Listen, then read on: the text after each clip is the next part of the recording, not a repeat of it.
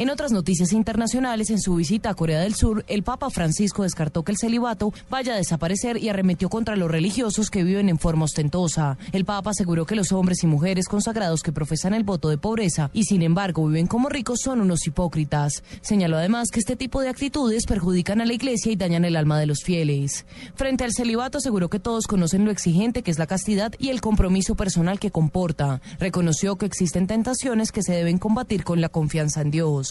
Natalia Gardea Sábal, Blue Radio.